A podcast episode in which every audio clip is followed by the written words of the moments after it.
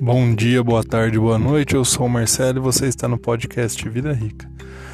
Hoje eu vou falar sobre escolhas. Uh, não sei se vocês vão lembrar, mas lembram da Betina que ficou famosa porque tinha um anúncio dela dizendo que transformou alguns milhares de reais em um milhão e alguma coisa e tal. Então, ela tem, né, uma família com dinheiro, tudo, etc.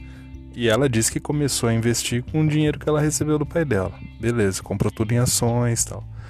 Legal. O problema não é exatamente esse. O problema são as escolhas. Lógico, nem todo mundo aqui vai ter um pai rico, uma mãe rica, vai ser herdeiro de alguma coisa e vai ter dinheiro para começar a investir porque ganhou do pai quando entrou na faculdade.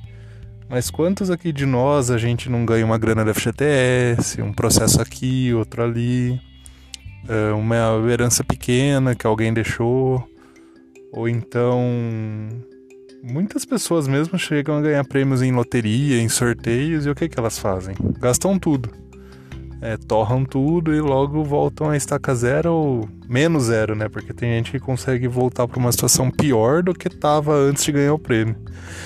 Então, gente, o problema não é exatamente você ter um pai rico, uma mãe rica e ganhar dinheiro deles. O problema é o que você faz com esse dinheiro. Porque mesmo pessoas mais simples, né, mais pobres, vamos dizer assim, tiveram, têm oportunidade de ter uma vida melhor, mas acabam gastando por quê? Por falta de educação financeira.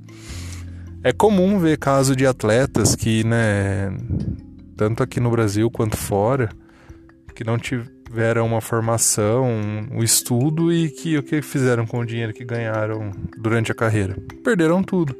Começaram a comprar um monte de casa, carro, gastar com viagem, tem um monte de ex-mulher, paga um monte de pensão e a hora que vai ver o cara tá quebrado.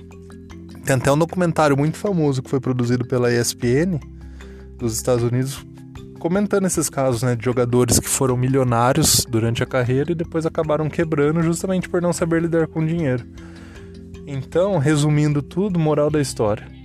É, não importa quanto você ganha, mas sim quanto você gasta. E quem e sabe lidar com pouco também vai saber lidar com muito. Então, invista na sua educação financeira, na sua formação.